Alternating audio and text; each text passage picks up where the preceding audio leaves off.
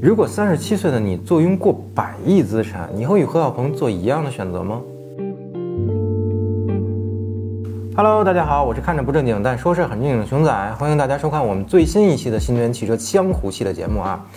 如果说特斯拉开创了电动车的先河，那么我国新能源品牌也绝对称得上是中流砥柱。也许在你眼里，特斯拉、比亚迪、未来才是新能源巨头，但是论销量增长，小鹏 P7 在2021年上半年获得了一万九千四百九十六台的销量成绩。比二零二零年上半年的四百九十四台的销量增长了百分之三千八百多。说到这里啊，聪明的你可能猜到了何小鹏与小鹏汽车有着一定的关系啊。接下来呢，我们就说说何小鹏和小鹏汽车的故事。如果你不知道何小鹏是谁，那么请听熊仔慢慢跟你道来。时间来到二零一二年四月二十二号。特斯拉呢来到了中国，从此中国市场正式打开了新能源汽车市场的大门。虽然早在二零一二年之前啊，我国自主品牌早就已经研发出了新能源车型，但是当特斯拉来临之后，更多厂家也纷纷投入到了新能源汽车市场。此时的新能源汽车如雨后春笋般开始了野蛮生长啊！而两年之后，小鹏汽车诞生了。小鹏汽车的诞生，并非只是为了在新能源市场分得一块蛋糕啊，同时它也承载了小鹏汽车的董事长何小鹏的二次创业之梦。小鹏汽车董事长何小鹏于一九七七年生于湖北黄石。如果你曾在诺基亚使用塞班系统时拥有过手机，那你一定知道 UC 浏览器，而 UC 便是何小鹏第一次创业的结果。要知道啊，仅仅一个 UC 优势公司，就让何小鹏在三十七岁时拥有了超过四十亿美元的现金加股票。二零零四年，认为自己待遇不知何时才能和自己老板一样的何小鹏，怀着创业梦想，与当时的同事梁杰一起辞职出来创办了 UC 优势公司。当时的定位呢是移动游览，主要产品呢就是 UC Mail 和 UC Web。创业初期呢，何小鹏遇到了网易的丁磊，丁磊呢不仅借给了何小鹏八十万元的创业款，还将北京的办公室借给了何小鹏，这是 UC 能在初期起步成功的很大原因之一啊。而当时丁磊办公室的隔壁呢，是网易总编辑李学凌，也就是 YY 的联合创始人。在机缘巧合之下呢，何小鹏通过李学凌又认识了于永福。于永福当时任职于联想投资副总裁啊，他对这个项目呢非常感兴趣。于是呢，何小鹏与联想投资决策委员会做了当面交流。遗憾的是呢，当时 UC 项目并没有顺利通过。那么于永福呢很不甘心，又找了雷军。雷军听完他的介绍呢，只说了一句话：“你去 UC，我就投。”结果，于永福立刻辞职去了 UC。要知道啊，当时的 UC 账上可是一毛钱都没有啊。雷军呢，后来也兑现了承诺，以天使投资人的身份投了四百万。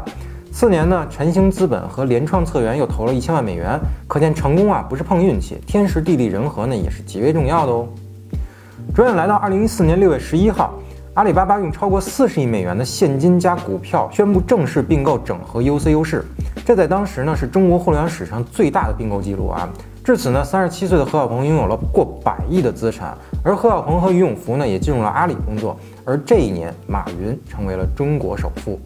熊仔之所以说了这么多人物关系呢，实际上是为了帮大家理清楚创始人的背景啊。如果何小鹏不曾遇到这些伙伴，先不说小鹏汽车是否能够发展起来啊，毕竟小鹏汽车到现在一共获得了九次高达一百五十四亿元的融资，投资方涵盖各方大佬，包括阿里巴巴、小米集团、富士康、IDG 资本啊等等等等等等。这与之前何小鹏认识的这些人呢有极大的关联。如果何小鹏不曾遇到这些伙伴，或许就连当时的 UC 也不一定能够成功。就在 UCU 是被阿里整合的第二天啊，二零一四年六月十三号，特斯拉 CEO 伊隆马斯克宣布该公司将采取开源模式。何小鹏呢，作为特斯拉的铁粉，看到特斯拉开放专利技术的新闻时，心思就已经全在这个上面了。他觉得这是自己下一次创业的方向，于是何小鹏在广州开始行动了。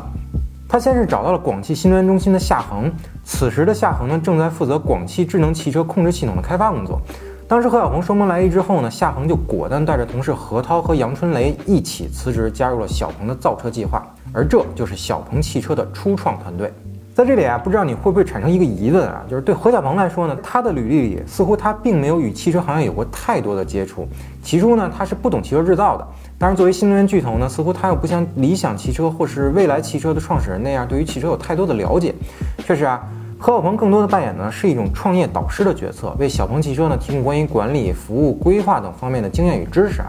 但是这样的话，小鹏汽车能造出优秀的产品吗？目前来看啊，通过市场的反馈，已经给了我们很准确的答案。先不说销量啊，在小鹏汽车初创团队创立不久之后，小鹏汽车便开始组建来自整车制造、零部件公司以及手机软件科技公司等等不同维度的产品团队。而五十多人的核心团队中呢，几乎都是有着七年以上工作经验的工程研发人员。截止到二零二零年十二月三十一日，小鹏汽车公司员工超过五千人，除一线员工以外呢，研发人员占比约百分之六十。而在今年呢，小鹏汽车二季度业绩的电话会议上啊，何小鹏表示，随着更多车型研发的启动和关键技术的创新加速啊，将继续加码研发团队的建设，预计整体研发团队在二零二一年底的时候将会超过四千五百人啊。因为想要造出好的产品，技术团队一定非常重要。光有技术人员或许只能研发出好车，但是想让公司走得更远，齐心更为重要。在小鹏汽车的高管名单中啊，既有互联网公司背景的人员，也有传统车企出身的人才，比如小鹏汽车的两位联合创始人夏恒和何涛，他们呢都曾供职于广汽新能源，而小鹏汽车销售副总监廖青红曾供职于三六零和华为。不过啊，想要将不同文化背景的人融合在一起，这绝非是易事。何小鹏曾说过啊，前期在文化背景及理念上都会产生摩擦和碰撞，有些碰撞呢，你必须让它发生，因为只有碰撞才能够相互理解，摸索出一套合理的管理机制和办法。而就在前几天呢，小鹏汽车发布了本年第二季度的财报，公布了今年的销量、运营和财务数据。交付方面呢，小鹏汽车在二零二一年二季度共交付车辆一万七千三百九十八辆。相较去年同期同比增长了百分之四百三十九啊，其中小鹏 P7 呢在二季度交付了一万一千五百二十二辆，比第一季度呢增加了百分之四十四点五。财务方面呢，小鹏二季度的总收入为三十七点六一亿人民币，